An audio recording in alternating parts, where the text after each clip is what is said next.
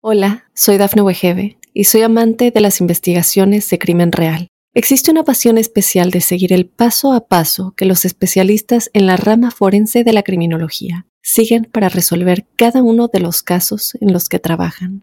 Si tú, como yo, eres una de las personas que encuentran fascinante escuchar este tipo de investigaciones, te invito a escuchar el podcast Trazos Criminales con la experta en perfilación criminal, Laura Quiñones Orquiza en tu plataforma de audio favorita. Óyenos audio. Cuando empiezo a trabajar con ella, ya me di cuenta que no hablaba solo con ella. Hablo con la madre luego de esa sesión y le digo, ¿usted fue a ver un cura? Sí, pero no la quieren atender. Se destrozaba a golpes la casa, ruido, se daba vueltas, todo. Y me dijeron, vas a empezar ahora como asombrados y le dije, esto recién empieza. Me empieza a hablar, me empieza a hablar en un tono más difícil y me toma del cuello, a lo cual toda la gente que estaba alrededor entra en desesperación y yo lo único que les digo es silencio, pidiendo que libere, pero cada vez que yo hacía mención a San Miguel se ponía peor. Hola, soy Dafne Wegebe y soy amante de las investigaciones de crimen real. Existe una pasión especial de seguir el paso a paso que los especialistas en la rama forense de la criminología siguen para resolver cada uno de los casos en los que trabajan. Si tú, como yo, eres una de las personas que encuentran fascinante escuchar este tipo de investigaciones, te invito a escuchar el podcast Trazos Criminales con la experta en perfilación criminal, Laura Quiñones Orquiza, en tu plataforma de audio favorita.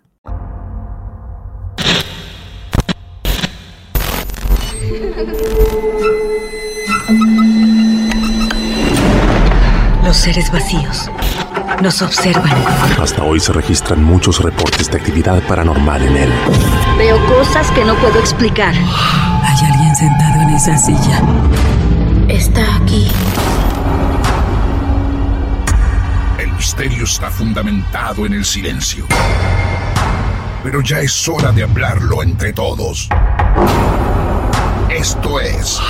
Hay alguien en la casa. Martes de Misterio. Es divertido asustarse a veces, ¿no?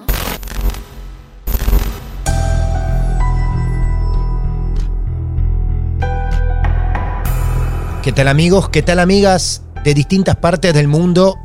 Bienvenidos, bienvenidas a un nuevo episodio de Martes de Misterio, este mundo esotérico que creamos allá por el 2015 y nos encuentra unidos hasta hoy, con historias fascinantes, casos reales inquietantes, asombrosos, para compartir semana a semana con todos ustedes, sus casos reales, que como digo siempre, nos mantiene con vida. Mi nombre es Martín Echevarría, esto es Martes de Misterio, y hoy, a modo de celebración de Halloween, en este octubre 2023 tenemos una invitada superpoderosa. Prepárense porque este episodio va a ser una montaña rusa de sensaciones que nos van a transportar hacia todos lados. Hoy vamos a hablar con Noelia Pase. Ella, medium, tiene sus casos reales para compartir con nosotros.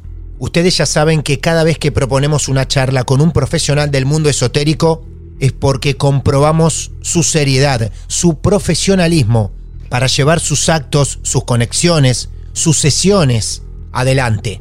A Noelia la conocemos desde hace un largo tiempo. Presenciamos en vivo sus sesiones.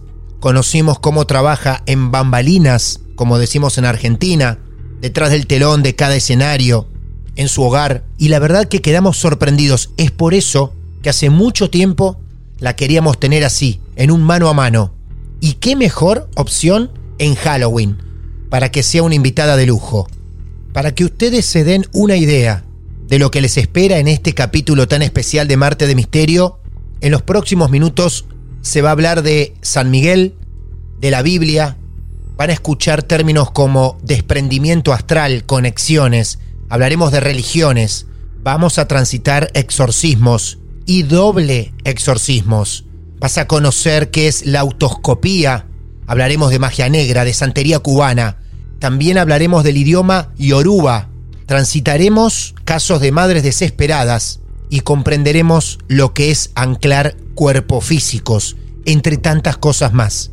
Vas a conocer una Noelia Pase combativa, pero también muy sensible. Si habitualmente la seguís a ella, sos fans, te aseguro que en esta entrevista vas a conocer otro costado y van a descubrir por qué vamos a aprender que para dominar la luz hay que atravesar la oscuridad. Antes de darle la bienvenida a Noelia Pase, quiero decirte que si estás escuchando esto en el presente, en este mes de octubre del 2023, va a estar presentándose dentro de unos días en Colombia, desde el 21 y 22 en Bogotá, y va a pasar por diferentes ciudades. Va a llegar a Bucamaranga, va a estar en Cali, también en Medellín, así que podés consultar toda su cartelera en su Instagram oficial. Noelia Pase la Medium Oficial. Allí la encontrás y si todavía no estás cerca de su mundo, vas a descubrir lo que genera en la gente a través de sus sesiones, testimonios de personas reales que llegan a un nivel mágico de emoción una vez que se sientan a charlar con ella. Estamos encantados de tenerla en un episodio de Marte de Misterio y como les dije hace unos minutos, ajusten sus cinturones, que desde la luz de la emoción también vamos a tener que atravesar la oscuridad. Hola Noelia, bienvenida a Martes de Misterio. Qué placer tenerte aquí con nosotros. El placer es mío, muchísimas gracias. Bueno, Noelia, nos vamos a meter en tu mundo, digamos. Vos llevas en este mundo mucho más tiempo que nosotros, digo el mundo esotérico, ¿verdad? Así es, desde muy chiquita. En realidad a los, diez, a los seis fue cuando pude expresar que veía algo que no estaba bien para mí. Claro. Y ahí comenzó todo esto. Qué bien. Acá nos hemos encontrado con un montón de historias en las que mm, muchos protagonistas nos dicen, yo de chico veía esto y mi mamá y mi papá no me creían. ¿Qué pasaba con vos cuando decías, veo esto? ¿Lo contabas o lo reprimías? A la primera persona que te lo conté fue a mi mamá. Sí. Porque le dije que había un hombre ahí, que hasta ese momento yo creí que, que era cierto, o sea, que estaba vivo. Mi papá, cada vez que hablábamos de estos temas, me decía que no, que no se tenía que hablar de esto porque traía malos augurios. Mi viejo criado en el campo, con otras ideas, Claro. corría mucho de esta situación. Pero fue él el que a los 16, mediante una intervención de una madre espiritual que yo tengo, en ese momento era una persona que venía a conocernos y, y ayudar en lo que a mí me estaba pasando, cuando él ve lo que yo genero con esa persona, es ahí cuando empieza a tomar dimensión de qué me pasaba a mí y con incluso con premoniciones, con cosas que él le advertía que iban a suceder. Mi papá en ese entonces era dueño de un frigorífico y recuerdo que yo le avisaba, no saques ese camión porque vamos a tener problemas. Al principio no me daban bolilla, después pasaba situaciones de riesgo Wow. muy grandes. Incluso en ese momento, cuando tengo esa entrevista con quien es hoy mi madre espiritual, recuerdo que ella le dice, ella es mía, mi papá le dice no, porque ella es ucraniana, entonces hablaba el idioma medio atravesado, el ucraniano con el castellano, Ajá. le dice mi papá, no, es mi hija, no, no, es, es mía, es de las mías, le dice ella, y te está advirtiendo lo que va a pasar. Cuando yo hacía dos años que venía avisándole a mi padre que iba a sufrir un- una decepción, un- una traición y que íbamos a perder todo, y así fue. Mi papá perdió todo, lo, lo traicionaron, lo estafaron y perdió un frigorífico completo. Y recuerdo que mm, el día antes de morir, en un encuentro que tuvimos padre, hija, nieto, porque estaba mi hijo presente, que, que yo sé que esa fue su, su gran despedida, me dijo, vos sabes las veces que me arrepiento de no haberte escuchado. Y para mí eso fue movilizante. Se te nota en el Saber tono que de voz. Se te nota, Claro, que él, sí, él al final de todo entendió lo que me pasaba y para para mí eso fue un- un- una paz interior inexplicable. Eh, después aún más, al otro día, cuando muere, soy yo la que lo encuentra. Y. Claro. y ahí hablarle a tu papá físico y hablarle a tu papá alma fue fuerte, pero bueno, El mamá enseguida aceptó, Sí. eh, papá también, mi abuela materna lo supo, pero también lo callaron mucho tiempo. De hecho, hay gente de la familia que ahora dice, no, no puede ser, ay, pero Noelia, ¿cómo no dijeron nunca nada? Y bueno, cosas de la vida y, y otros tiempos también. ¿Todavía seguís hablando con, con tu viejo? ¿Te lo cruzás cada tanto? Sí, con mi viejo es constante, tenemos un trato. El día que murió mi padre le dije, me has llevado por la vida hasta acá, físicamente, todo lo que pudiste y más. Claro. Esta vez te llevo yo. Así que bueno, cada movimiento que yo hago, él está ahí. Advierte de todo, absolutamente de todo. ¿Lo ves por algo? Cuando él se aparece, ¿crees que se aparece por algo? Porque te está diciendo por acá no, por acá sí. Las almas se aparecen siempre, están siempre en realidad, no es que se aparecen. Ah. El tema es cómo uno aprende a convivir con esa conexión. Claro. Hay personas que te dicen, se me aparece el sueño mi papá y me marca tal cosa. En, mi caso, como es algo tan cotidiano, por ejemplo, yo salgo en viaje y siempre es, vamos viejo, ¿qué tengo que hacer? Yo antes hacía muchos kilómetros sola. Hoy tengo quien me acompañe, que Claro. me lleve, me traiga, que, que es mi productor, ¿no? Claro. Eh, pero mm, la realidad es que durante muchos años el viajar sola en la ruta, por momentos se hacía muy pesado. Y mi viejo, que tenía muchos años de ruta, muchísimo, para mí siempre fue como un referente en eso. Eh, es más, apenas se abrió la pandemia, apenas empezó a abrir todo de nuevo, uno de los viajes que yo hago para atención, que me iba a hacer La Plata, Buenos Aires, Rosario, mi marido me, me insiste, me dice, no te vayas en el auto, llévate la camioneta, carga todo lo que necesites. Y yo decía, no, la camioneta no. Ese día, antes de salir, lo, lo miro a mi marido y le digo, revisaste bien el agua, todo, no, no pasa nada. No, no, está todo bien, andate tranquila. Salgo de Mar del Plata y pasando el peaje que, te, que después ya te quedan unos kilómetros apenas para llegar a Dolores, escucho la voz clarita de mi papá que me dice, en el peaje, Noelia, salí, tirate a la banquina. Salgo del peaje y como yo a él no se lo discuto, Claro. en realidad ningún alma, pero a él menos, eh, salgo, me tiro hacia la banquina y empiezo a ver cómo del capó empieza a salir un humito. La camioneta automáticamente se paró. Llamo a mi marido, bueno, todo el, después todo el proceso de asistencia, y en ese momento vuelvo a quedarme como en, como en un shock y le digo, ¿qué pasa? Y él me decía, mi papá me decía en forma constante, todavía no abras el capó, espera, todavía no abras el capó. No. Era como, tener- como tener, como, viste, atención a eso. Sí, sí, sí.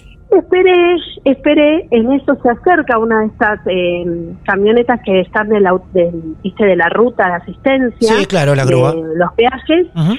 Se acerca, pega la vuelta, viene y me dice, señora, tranquila, menos mal que no abrió el capó, dice, porque cuando uno abre el capó, yo lo escuchaba al tipo y me quedaba como diciendo, bueno, está bien, menos mal, si te dijera lo que me pasó no me vas a creer. Claro. Entonces me dice, no, porque cuando uno abre el capó y pasan estas cosas con el agua, se puede quemar, que se Exactamente. Pero como esas, miles, Miles, claro. pero miles de, de ir, eh, la ruta 9 es una ruta muy pesada, es una ruta muy fea para transitar de noche sobre todo y he tenido que hacerla a Rosario muchas veces en esos horarios, Sí.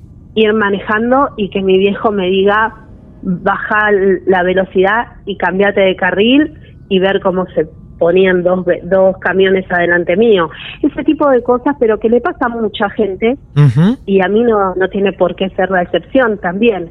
Con él tengo esa conexión especial. Claro. Bueno, mirá qué loco lo que es charlar y que alguien se sienta a gusto con el entrevistado, con la entrevistada y, y que llevemos esto adelante como lo que siempre proponemos, una charla porque no era el plan. Realmente al principio hablar de tu viejo, pero está buenísimo y andás a ver por qué.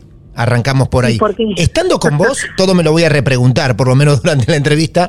Andás a ver por qué Yo te voy a arrancamos. decir por qué. Sí, Mirá, porque mm, un día como hoy, sí. mi papá, que viajaba mucho, seguía viajando, me dice, Noelia, yo voy a estar llegando al fin de semana del 4, 6, más de octubre, de ahí no, no voy a estar. Dice, voy a estar llegando, nos vemos, hoy es 6. Hoy es 6, estamos Octubre. grabando esto 6 de octubre del 2023. y, y yo después no sé si voy a estar para el Día de la Madre, entonces yo te quiero ver porque después no, después no te voy a poder ver, me dijo él. Mi hijo viajaba mucho hacia La Pampa, toda esa zona, iba, venía porque seguía trabajando. Y mi papá muere el 22 de octubre. Podríamos decir que fue ese esos días que me veo, me vio para el Día de la Madre. Claro. Y, y para, en realidad físicamente fue el último Día de la Madre que compartí físicamente. Después aprendí a compartirlo de otra manera. Por eso estamos hablando de No es impresionante. Esto lo estamos grabando un 6 de octubre. Mirá, Él me dijo, llego entre el 4 y el, Y el 6, seis. nos vemos, nos hablamos, hablamos ese día en especial, nos vimos para el Día de la Madre y el 21 de octubre fue nuestra salida claro. de hija, nieto y, y padre donde donde me dejó dicho muchas cosas y ahí me di cuenta también de, de la gran visión que él tenía y él no había descubierto. La gente que debe estar conmovida con este caso, gente que ha perdido a su papá o a su mamá, como siempre ocurre en Marte de Misterio, nos pegó lo sentimental al principio, qué maravilloso. Y nosotros que nos habíamos propuesto celebrar Halloween especialmente, así que sos una de las invitadas del mes, hacemos algunas cosas Gracias. especiales y la vivimos también con amigos y amigas especiales. Es por eso que hoy nuestra propuesta con Noelia Pase es tratar de mostrarles a ustedes que si bien habrán visto videos, habrán visto mucha gente emocionada, en sus redes sociales también, en la televisión, y cómo aflora ese llanto y esa emoción en cada uno que se sienta a charlar con ella y ella realiza sus conexiones, toda esa emoción hoy no la vamos a tener. Porque lo que le pedimos a Noelia es que nos muestre otro costado. Porque todo muy bonito cuando la visitan para diferentes sesiones, pero sepan que muchas veces para esta mujer no todo es luz, paz, sentimiento, no todo es color de rosa, como decimos acá en Argentina, sino que también ha tenido que atravesar situaciones jodidas, fuertes, incómodas.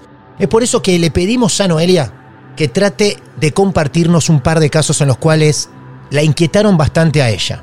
Así que vamos a dejarnos que Noelia nos pueda meter en las historias que ella haya elegido para compartir con ustedes y celebrar, disfrutar Halloween. Noé, uno de los casos que nos querés compartir, ¿a dónde nos lleva y cómo fue? Contanos. Nos lleva al año 2000 en la provincia de Buenos Aires, al Ajá. sur de la provincia. Sí, Yo estaba formándome, tengo varias re- eh, varios bautismos en distintas religiones y me estaba formando Ah. con santeros cubanos, jefes de africanistas elevados, o sea, no solamente en la línea umbanda, sino un poco más. claro.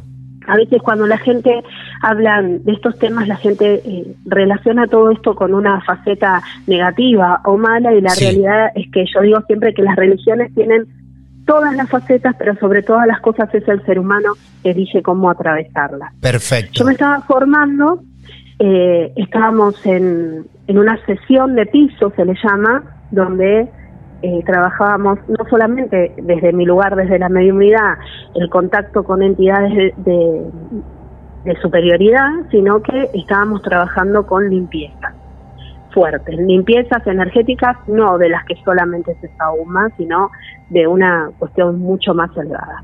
Entonces llega, esto fue mediados de julio, imagínate el frío, trabajando y las almas que generan aún más frío, Claro. eh, llega una llega una persona a, a pedir auxilio, a pedir ayuda, porque esto es un, en un lugar muy muy especial donde se trabaja con distintas cosas y la gente acude pidiendo ayuda de, de todo tipo. Entonces llega la persona, eh, era cerca de las 6 de la tarde, horario especial de apertura para sesiones porque es el horario de apertura de portales. Y llega una señora que viene a pedir por el hijo, que estaba muy mal, que estaba muy mal, yo estaba en plena sesión, me doy vuelta y le digo al jefe de la sesión que lo traiga. Y la mujer lo mira y le dice, no se puede ni mover, se arrastra, no come hace 10 días, en el hospital ya lo desahuciaron, está todo brotado, no sabemos qué le pasó, mi hijo trabajaba y de repente está así. Yo lo único que le dije con que dicen que mi voz y mi cara cambió totalmente, que lo traigan.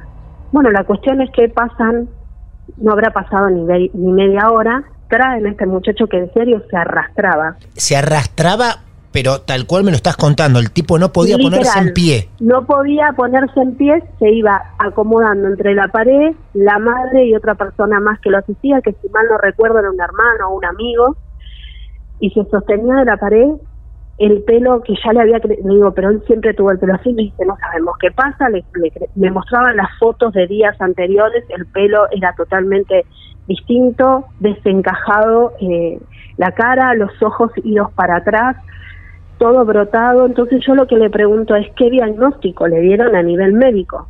Ninguno. La mujer sacaba papeles y le explicaba al jefe de- del lugar eh, que no, que ya no, no, no sabían qué buscar porque él no tenía ganas de comer, no tomaba agua, pero tampoco entendían cómo se sostenía, porque niveles de, de deshidratación Sí. la persona no aguanta mucho No, tiempo. claro. La cuestión es que forma un círculo de protección que se trabaja de esa manera cuando uno tiene que limpiar a alguien, en estos casos, y automáticamente cuando le doy la mano para ingresarlo, él me mira y me habla en otro idioma. Cuando me habla en otro idioma, le contesto en el mismo idioma. Es un idioma yoruba, es decir, un idioma africano Sí. de, eh, relacionado directamente con la religión, Ajá. pero era en un tono mucho más cerrado. Entonces los jefes empiezan a acomodarse alrededor mío en son de protección y me dicen, ¿vos estás preparada para hacerlo? Sí, le dije. Qué horrible que te digan, Sí. vos estás preparada para esto, ¿eh? Vos Sí, estás sí. preparada para lo que va a venir. Escúchame, repetime el, el nombre del idioma, ¿cuál es? Yoruba, Ajá, se escribe bien. con Y. Bien, muy bien, perfecto. Lo ingreso al círculo de sal y dentro del círculo de sal de protección no entra más que la persona y yo. O sea, el resto se va a tener que quedar de fuera Ujú. Y rezando, orando, elevando, como ustedes le quieran llamar, pero Sí. no van a poder hacer nada. Bien. Cuando le doy la mano para ingresarlo, se incorpora, se pone bien derecho, o sea, no era la persona que había entrado arrastrándose. Ajá. Me empieza a hablar, me empieza a hablar en un tono más difícil y me toma del cuello, a lo cual toda la gente que estaba alrededor entra en desesperación y yo lo único que les digo es silencio. Silencio. ¿Era agresivo? En el idioma, lo que yo se los voy a traducir, Claro. lo que él me decía es que había tomado ese cuerpo, que a él le habían encomendado ese trabajo y hasta no verlo en la tumba, como lo pusieron, no iba a parar. Cuando él va diciendo eso, automáticamente a mí se me van presentando imágenes y voy diciéndole, mientras que me tenía en el- la agarrada del cuello con una mano, lo único que la gente, el jefe de, de la casa y el resto de la gente decía a posteriori, nosotros no entendemos cómo vos hablabas, Noelia, y él te tenía del cuello. Entonces Wow. yo les decía, cementerio de Avellaneda, la- el, el espacio entre parcelas y parcelas, ingresando hacia la derecha. Eso lo recuerdo patente porque creo que con todo lo que estaba pasando, yo lo único que hacía era repetir y repetir para encontrar. Y en eso doy un nombre que por seguridad no voy a decir el No, nombre de este muchacho, ni mucho menos el de quien había fallecido. Le doy un nombre a la madre, le digo, falleció hace un mes. Y la madre dice, sí, es pariente nuestro. Bien. Le digo, bueno, dentro de ese cajón han puesto no solamente prendas de su hijo, un trabajo importante hecho, y lo hizo una persona que sabía muy bien lo que hacía, No. Y hasta no verlo muerto físicamente no van a parar. Son No. trabajos de magia, de alta magia negra, o sea, no no es un trabajo común y corriente. La cuestión es que él seguía tomándome de eso y yo empiezo a cambiar la energía y hacer lo que para otros puede ser un exorcismo, para otros una liberación, pero lo que voy haciendo es poniendo a esa entidad de bajo astral a mi favor A tu y favor. explicándole que el cuerpo, el cuerpo que había tomado no era el correcto, que tenía que liberarlo, que yo me iba a encargar de hacer ese cambio energético, que íbamos a pagar energéticamente por este daño que le habían ocasionado no solo al cuerpo físico de esta persona, sino a la entidad. En un momento se pone más agresivo y me expulsa del círculo, me tira contra, que caigo contra unos sillones que había como en todo el, el Sí. alrededor del lugar Sí. y me levanto. Y cuando me levanto ya no era la misma Noelia porque yo ya estaba con algo más. Ya mi cuerpo había incorporado una entidad superior Sí. Y ahí comienza una guerra que lo único que decían los que miraban toda esta situación, porque mucho de lo que pasó no queda en mi recuerdo exacto, dicen que era como si yo hubiese crecido, ustedes saben que yo soy muy grandota, los que me conocen saben que no soy una persona flaquita, chiquita, nunca lo fui, como que hubiese crecido en dimensión y lo que hacía era como ir elevándolo y bajándolo. En medio de eso comienza a hacer los rezos que corresponden y este muchacho empieza a sentirse distinto. Ya se paró distinto, se acomodó y en el momento que estoy por liberarlo por completo, no se sabe de dónde, porque la realidad es que yo no sé si lo traía y no se dieron cuenta la familia, saca un cuchillo de atrás del pantalón como si vos lo llevaras clavado, entonces agarro y la gente empieza a desesperar, yo lo vuelvo a tranquilizar y cuando pone el cuchillo sobre mi pecho, le digo el sacrificio que querés hacer es incorrecto. Y libero. Cuando lo libero, él se cae, el cuchillo cae del otro lado, lo corren y comienzo a terminar de hacer su liberación por completo. Después de, eso comenzó a las seis de la tarde, para mí había pasado una terrible eternidad, en realidad eran las diez y pico de la noche, cuando logro despertarlo, llorando, el chico me dice, yo qué hago en el piso acá, y ahí le explico todo su proceso. Pero eso no queda ahí. Yo termino de trabajar con él y había que seguir trabajando viendo qué habían hecho con él. Entonces quedo sola dentro del, círculo de protección y comienzo el proceso de evidencia y de desprendimiento, o sea, me desprendo de mi ser para trabajar y buscar dónde estaba.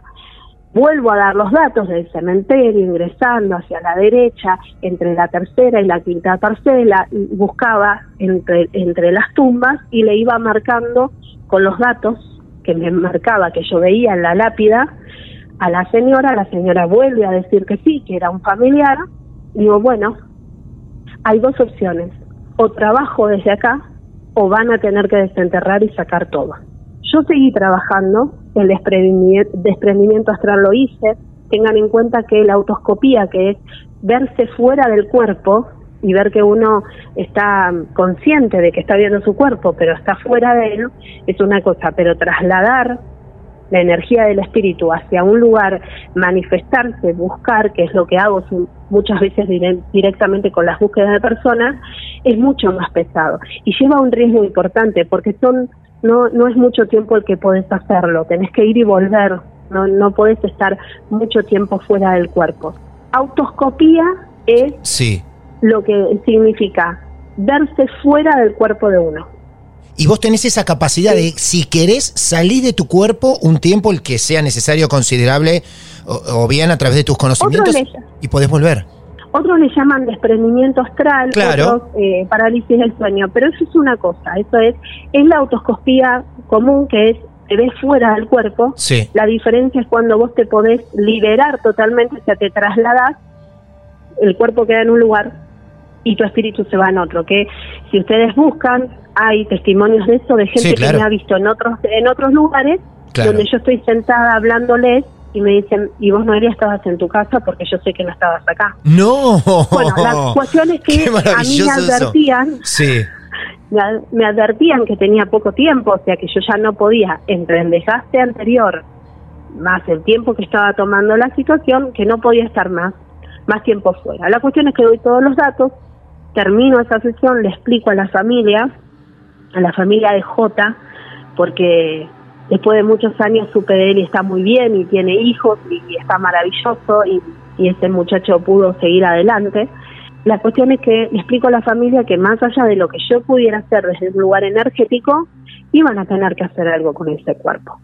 El final de la historia es que logran comunicarse con, con la otra parte de la familia, explican la situación, pero cuando vuelven y me cuentan que sí, que habían abierto y me traen lo que encontraron, que era una prenda de él, una remera, fotos de él, todas trabajadas de una manera especial, que se trabaja eh, en vudú, alto nivel de, de, magia puesta en contra del ser humano, y todos los mechones de pelo y cosas de él que puestos de una manera debajo del cuerpo de la persona. Debajo del cadáver. Esto- O sea, yo sé que vos no vas a decir cadáver porque tenés respeto hasta último momento y en el más allá. Claro, porque Pero es debajo del cadáver. fíjense, acá había dos problemas.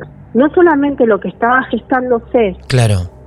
en la persona física que estaba viva por el trabajo hecho, sino que todo lo que se le estaba cargando al cuerpo físico de otro ser que estaba en desprendimiento, que tampoco estaba generándole la posibilidad de evolución. ¿Qué quiero decir con esto? No significa que mañana, porque ustedes pongan una fotito o una cosa de un ser querido den- acompañando en- dentro del cajón, que No. igual de todas maneras digo que está mal, Ah, mira, que no corresponde, mira. pero no es que cualquiera lo pueda hacer y va a generar y desencadenar en esto. Los trabajos que la gente a veces dice no existe, yo les puedo asegurar, yo que he trabajado y estudiado entre la línea oscura, eh, negra, difícil, y la línea blanca, perfecta, liberadora, porque para poder trabajar en esto tenés que saber todo, vos tenés que saber a qué te enfrentás y tenés que saber cómo desarmarlo. No es tan fácil. Cuando la gente habla de magia negra, magia roja, magia Sí, blanca, sí. no son solo palabras. Hay que tener mucha fuerza de espíritu, hay que atreverse a trabajar y yo siempre digo que para poder encontrar la luz vos tenés que transitar la oscuridad. Si no, no hay forma. No la puedes determinar, no la puedes detectar. La cuestión es que, bueno, esta gente trae eso, se termina de hacer el trabajo de liberación y cuando me preguntan quién hizo esto, cuando yo empiezo a describirle a la persona, el muchacho empieza a llorar y le digo, Jota, ¿qué tenés para decirme? Que me metí con la mujer equivocada. No.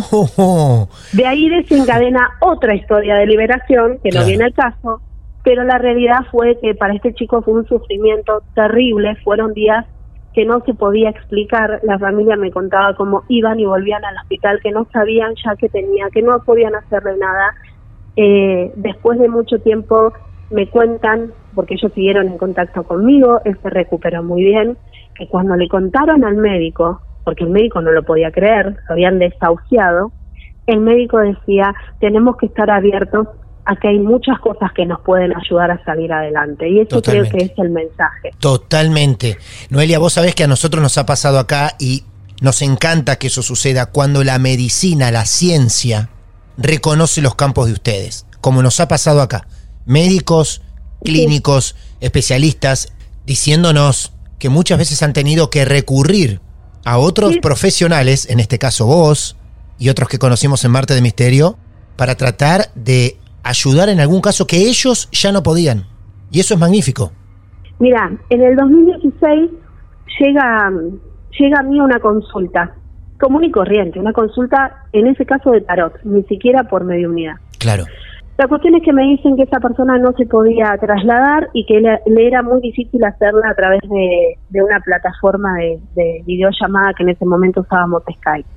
La cuestión es que me acerco, quienes conocen Capital Federal saben dónde está el, el mítico café de Tortoni, Claro. cual amo, y era un hotel cercano ahí.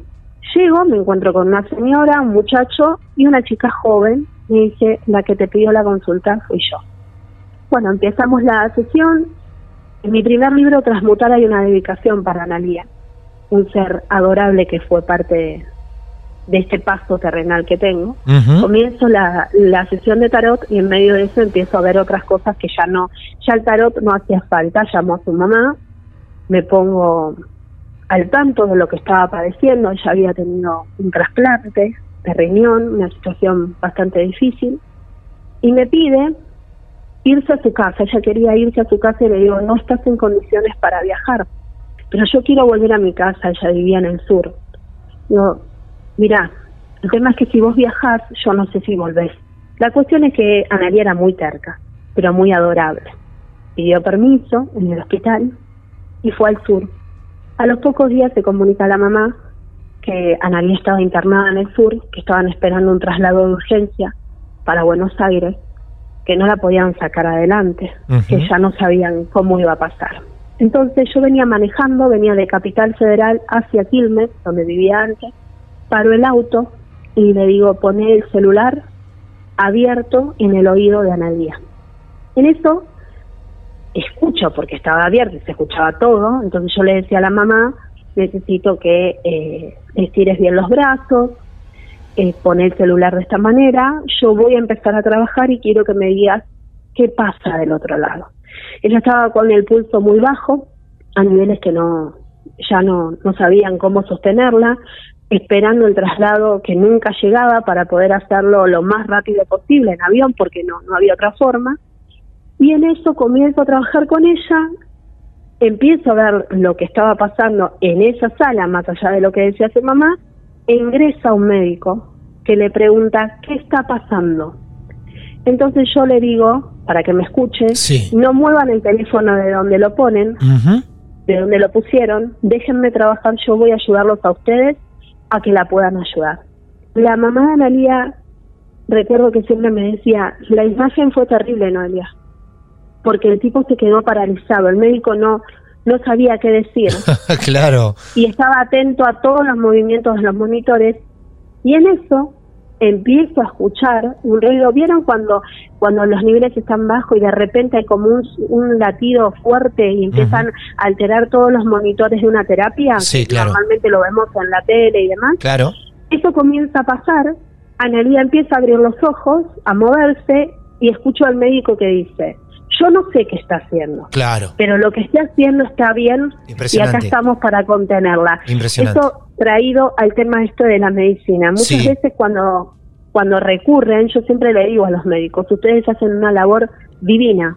Yo simplemente vengo a que esa energía que tienen se duplique para que encuentren la solución. Bueno, la cuestión es que Analia en esa oportunidad estabilizan luego de eso y vuelve a Buenos Aires, lamentablemente después de un tiempo Analia eh, nos deja físicamente, pero porque ya estaba demasiado deteriorada. Recuerdo eso de la intervención entre, entre esta medium bruja y el médico, ¿no? Esto de, poder ayudarlos también a ellos. Y es así. La verdad que es un capítulo que ha rozado ya lo sentimental. Por momentos nos resultamos conmovidos, por momentos medios tensos, a la hora de esa batalla que tuviste que llevar adelante, te quiero preguntar algo técnico, que a lo mejor vos me lo podés decir, voy anotando cosas también. Ese enfrentamiento que vos decís, se inicia una guerra, una batalla, en el momento que a vos te expulsan de ese círculo de sal, ¿tiene un nombre? Mira, algunos llaman exorcismo. Ah, bien. Otros otros liberación. Claro. La realidad es que cuando vos estás frente a una entidad que toma posesión e incorporación en un cuerpo físico, estás ante un exorcismo. A mí esto me lo enseñan por tres lugares distintos. Un jefe africanista, un cura de la Iglesia Católica y un cura ortodoxo católico. Yo eh, me adoctriné en ellos tres con lo que es exorcismo, sí. que es lo que te voy a contar también ahora en el último, Uf. en el último caso, en el primero fue asistida, digamos, de alguna forma dentro de esa línea, dentro de, bueno, estábamos trabajando con santería cubana y demás, pero podría decirte que ese jefe fue el que a mí me dio toda la toda la sabiduría como para poder llevar adelante ese exorcismo de ese J. Pero en el último caso, que cuando vos decidas comienzo, eh, ahí hubo un gran apoyo ortodoxo católico y católicos, que para mí fue muy importante también. Hola, soy Dafne Wegebe y soy amante de las investigaciones de crimen real. Existe una pasión especial de seguir el paso a paso que los especialistas en la rama forense de la criminología siguen para resolver cada uno de los casos en los que trabajan. Si tú, como yo, ¿Eres una de las personas que encuentran fascinante escuchar este tipo de investigaciones? Te invito a escuchar el podcast Trazos Criminales con la experta en perfilación criminal, Laura Quiñones Orquiza, en tu plataforma de audio favorita. Bueno, Noé, estamos listos, estamos preparados para enfrentar con vos ese segundo caso que nos tiene tan entusiasmados. A ver, ¿dónde vamos? Vamos al norte de nuestro país, mayo 2017 yo estaba trabajando, haciendo sesiones y se comunica desesperada una persona y me dice, yo necesito que atiendas a mi hija. Y digo, estoy en sesión, me comunico después. Normalmente cuando pasa esto, y sobre todo cuando estoy en sesión y me interrumpen, no presto atención inmediato. Pero el sonido de esta voz a mí me generó Claro. como una, una cosa distinta. Termino la sesión, llamo a ese teléfono y usted me llamó, sí, por favor, lo necesito urgente. Y automáticamente le digo, sí, pero yo no voy a hablar con usted, voy a hablar con ella, que está al lado. La chica no había forma de que quisiera tener la sesión conmigo, pedía que estuviera la madre. Entonces yo, que sabía, ya empecé a sentirlo, a donde me metía, le dije, yo voy a hablar únicamente con ella, porque a quien tengo que ayudar es a ella. Logramos hacer una videollamada y se pone de espaldas, no me miraba. ¿Te imaginas una videollamada? La persona de espaldas, Claro. vos atendiéndola. Wow. La mamá me pedía disculpas de mil maneras y yo le decía, tranquila que esto lo vamos a arreglar. La cuestión es que cuando empiezo a trabajar con ella, ya me di cuenta que no hablaba solo con ella, que hablaba con alguien más. Hablo con la madre luego de esa sesión y le digo, ¿usted fue a ver un cura? Sí, pero no la quieren atender porque rompió todo. No, no, le digo, pero fue a ver un cura que haga exorcismo. Eso mismo me dijeron, pero el de acá no la quiere atender. Entonces le digo, yo lo voy a hacer. Me dijo, decime, te envío los pasajes. Le digo, está bien, tal fecha, viajo. Uf. Bueno, corto con la señora, mi marido Sí. me mira y me dice, ¿y vos te vas a ir tan campante a hacer un exorcismo? Noelia, por favor. Y le dije, me voy. En tres días me voy, le dije. Me fui con mi bolsito en mano, tres cosas que no me podían faltar, mi Biblia, mi libro de oraciones y algo que llevo de protección siempre, que está consagrado Bien.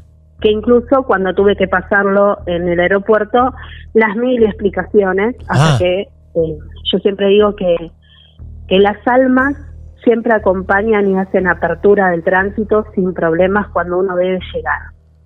Llego, llego al aeropuerto, mucho viaje de ruta también, con dos personas totalmente desconocidas, la mamá, el papá. Cuando llegamos al lugar, se destrozaba a golpes la casa, ruido, se daba vuelta todo. Y me dijeron, vas a empezar ahora como asombrados. Y le dije, esto recién empieza. Uy, Dios. Hubo muchos comentarios acerca de familiares que estaban ahí también, de gente que la conocía, que, que no sabían qué le había pasado, que estaba en un estado desesperante, que no podía más, que sabían que no podía más porque no era la chica que conocían todos, o sea, estaba desbordada. Pero Rabiosa. lo que más asustaba a su familia y a sus vecinos Sí. era los ruidos que se escuchaban de noche y cómo se golpeaba todo. Entonces me preparo y al otro día, 6 de la tarde, hago apertura de portal. Lo único que le dije a su madre fue si vas a estar, lo único que vas a hacer es rezar y no te vas a entrometer. Claro. Quiero detenerte acá un cachito en tu gran relato porque quiero saber esa situación. ¿Vos sentada frente a ella? ¿Ella aceptando que vos ingreses a la casa? Sí, sí, sí, ella lo más bien. Bien. Porque hasta ahí podríamos decir que estaba en su horario normal. Ah, perfecto. A las seis fui yo, a Bien. propósito. Yo abrí el portal, tocamos el timbre. Bien. Entramos, a la mamá ya le había advertido que si se iba a quedar, la única manera, la única condición era que se sentara y rezara, que no se metiera, excepto que corriera sangre y tuviera que llamar a una ambulancia o a la policía. Si no, nada. Y me miraba. La mamá, pobre Ángel, con un, con un temor terrible. Nos sentamos a tomar el café, café que ella me sirvió. Y empezamos a hablar. Ella me, me empieza a explicar que de un tiempo a esta parte estaba escuchando voces que no entendía muy bien, que ya había ido al médico, a la psiquiatra, al psicólogo, pero que no, no sabían cómo frenarlo. Y en un momento cambia la voz. Y cuando cambia la voz, yo le pregunto, ¿y vos cómo te llamas? Y me da el nombre de otra chica. ¿y qué haces acá? Porque esta no es tu casa. Entonces me dice, es que yo decidí que voy a tomar su vida, su casa, porque ella tiene la oportunidad de seguir y a mí me la quitaron. Entonces yo comienzo a seguir ese ritmo de conversación. ¿Y dónde te la quitaron? Me la quitaron en un accidente. Pero porque me llevaron de trepo. Porque en realidad me sacaron del lugar. Ajá. ¿Y cómo terminó eso? Cuando le digo ¿y cómo terminó eso, se levantó, empezó a tirar todo. La chica, o sea, el cuerpo físico del cual yo estaba hablando, a quien yo fui a ayudar, ya se había puesto contra la pared y la cabeza golpeada de tal manera que en un segundo de distracción mía yo dije entre mí, se va a matar acá. Claro. No obstante eso, comienzo con mi pedido y tomo las muñecas de ella. Hay una forma de anclar el cuerpo físico ante un estado de tanto de crisis, de desprendimiento astral o en procesos mínimos ante un exorcismo que es tomar las muñecas entre el dedo gordo el, y el índice y apretar donde vos apretás para saber si tiene pulso. Sí, claro. Pero en realidad apretás y haces un tirón hacia abajo donde anclas el cuerpo físico y lo que haces es que cualquier movimiento que esté teniendo el espíritu, el cuerpo se mantenga en el lugar. Me encanta este dato Comienzo técnico. trabajar. Me encanta este dato técnico que estás Comienzo arrojando. a trabajar Sí. y a hablarle al oído. Mientras que yo le hablaba al oído de esta chica, la otra seguía hablando. O sea, está, la, entienden que yo le hablaba al cuerpo físico de la Claro. persona que fui a ayudar y mientras tanto el alma que Sí. estaba incorporada sobre su cuerpo me hablaba a mí. Claro. Me dijo de todo, se acordó de mi abuela, de mi bisabuela, de mi madre, porque agreden y mucho, putean, Ajá. escupen, en fin, de todo lo que te puedas imaginar, maldiciones y demás, Sí. hasta que me fija los ojos y comienza a hablar en un idioma que ya no era normal, atravesado, un latín raro, no se podía como entender por completo, Sí.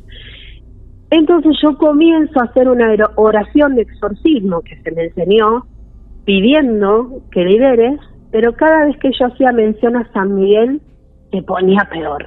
San Miguel.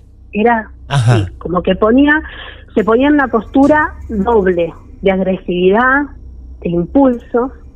En medio de eso se desploma la chica, o sea, el, cuerpo físico desploma, comienzo a pasarle agua bendita, comienzo a pedirle y a orar para que vuelva a tranquilizar y parecía como que la situación se había calmado.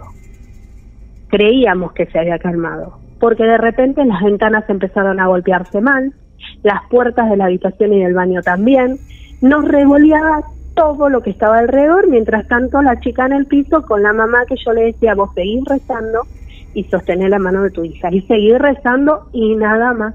El punto es que esa, esa tarde-noche logramos calmar la situación y que se aleje. Al otro día había que seguir trabajando.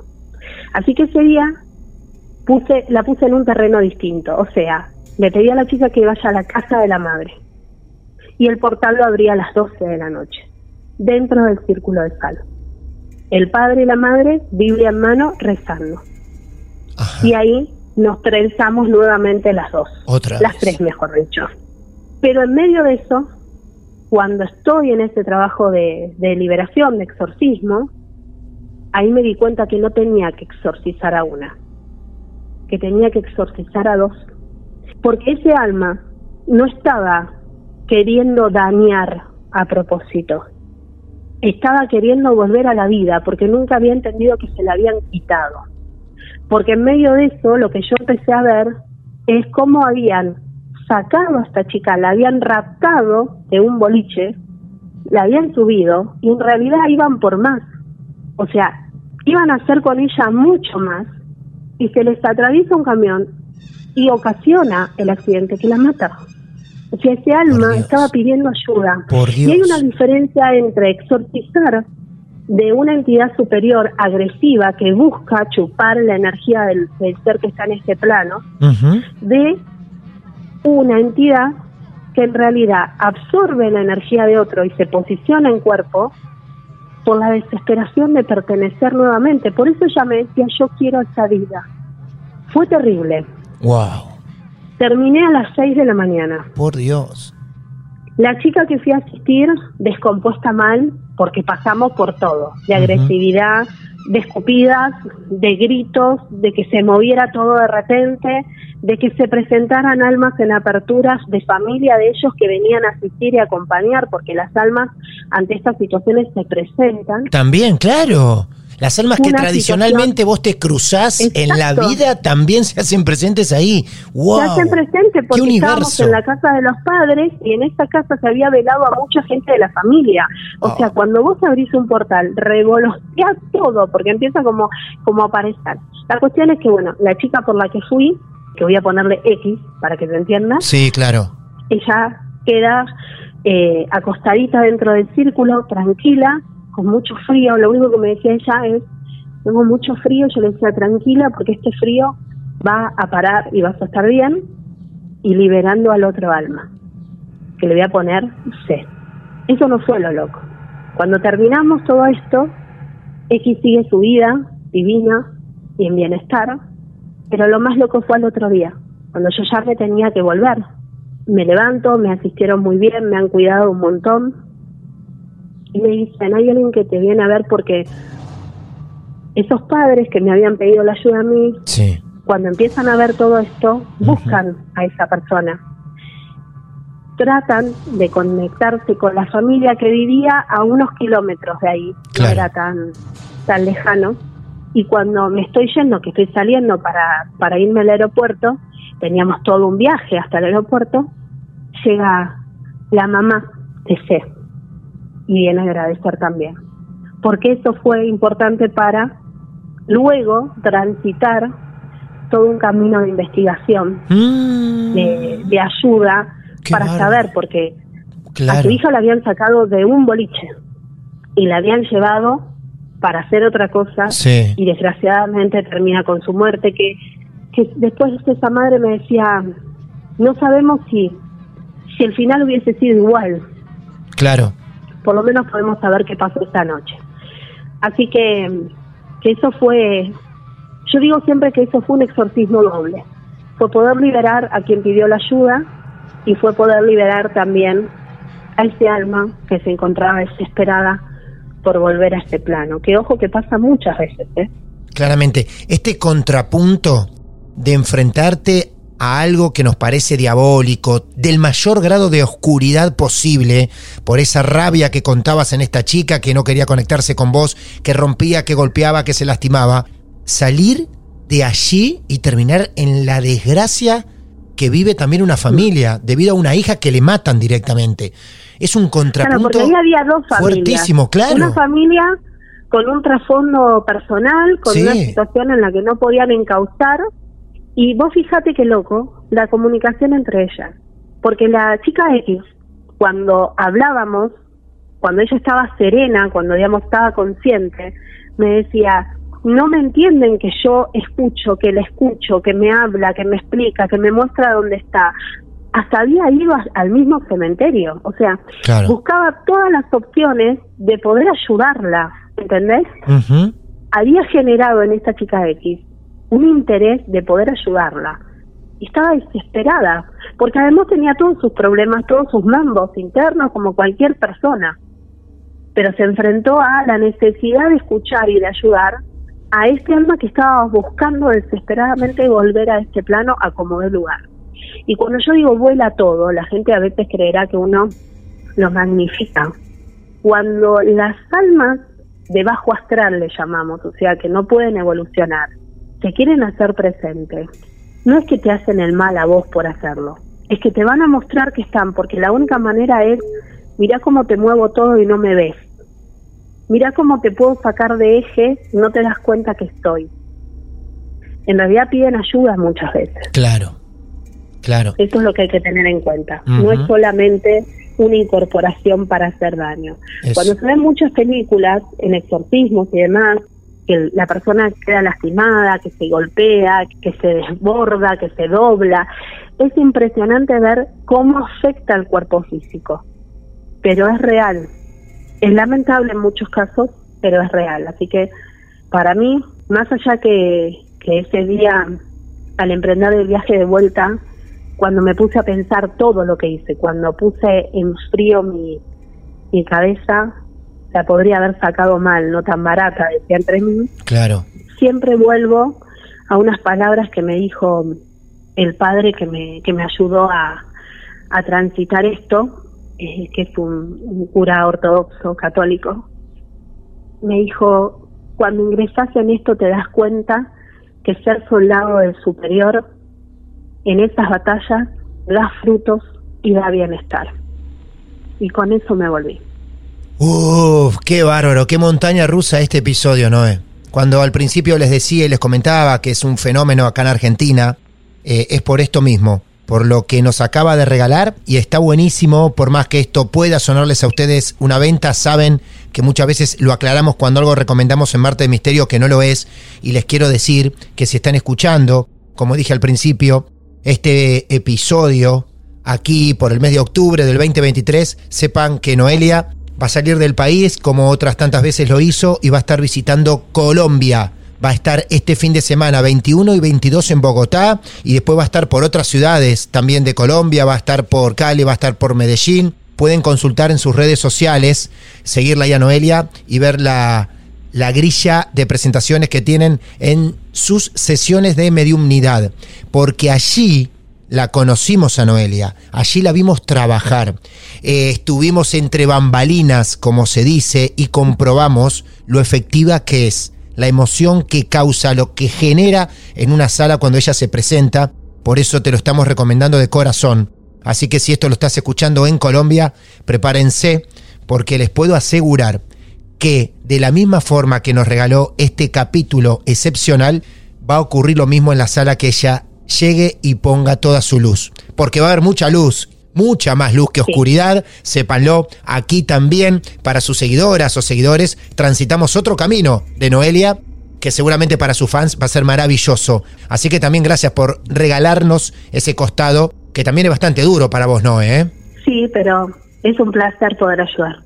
Así que Totalmente. seguimos adelante. Hay distintas clases de ayuda. Por eso las que hoy también nos contaste son, uff, impresionante. Noé, la verdad para nosotros es un honor que nos hayas regalado unos largos minutos de, de tu vida, ¿eh? Es un placer. Así que espero que se atrevan a escucharlo. Claro que sí, claro que sí. Si llegaron hasta acá, se atrevieron. Así que muchas gracias, Noé, y ojalá nos encontremos en otro episodio de Marte de Misterio, ¿eh? Gracias, un placer estar con ustedes. Vaya forma de celebrar este Halloween en el 2023, ¿eh?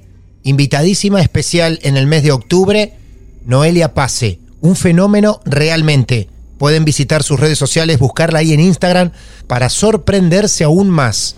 Por eso la queríamos tener aquí. Si la siguen en sus redes sociales, van a enterarse de distintas presentaciones que no solamente hace por Argentina, sino también en otras partes del mundo. En unos días nada más estará por Colombia. 21 y 22 de este octubre va a estar llegando a Bogotá y de allí también tendrá algunas presentaciones más. Estos somos Marte de Misterio. Logramos cómodamente sentarnos a charlar, porque más que entrevistas son charlas con ustedes, con famosos, con profesionales. Todos son bienvenidos a la hora de contar sus casos reales y también de aprender, como hoy lo hicimos y como lo hacemos también con el resto de los profesionales que desde hace tantos años nos acompañan. Mi nombre es Martín Echevarría, arroba Martín de Radio, y te invito, si vos tenés tu historia real para compartir en nuestro mundo, a que nos escribas por privado. Podés buscar las redes de Marte de Misterio, nos mandás un mensaje y nos decís que como hoy lo hizo Noelia Pase, vos tenés tu caso real, auténtico, para sumar a nuestro universo. Seguramente nos vamos a encontrar en el próximo episodio de esto que tanto nos gusta hacer hace muchos años y con todo respeto. Amigos y amigas, el próximo capítulo nos está esperando y allí nos vamos a encontrar. Buenas noches y muchas gracias. El mal viene en formato podcast. Martes de Misterio. Hola, soy Dafne Wegebe y soy amante de las investigaciones de crimen real. Existe una pasión especial de seguir el paso a paso que los especialistas en la rama forense de la criminología siguen para resolver cada uno de los casos en los que trabajan. Si tú, como yo, eres una de las personas que encuentran fascinante escuchar este tipo de investigaciones, te invito a escuchar el podcast Trazos Criminales con la experta en perfilación criminal, Laura Quiñones Orquiza, en tu plataforma de audio favorita.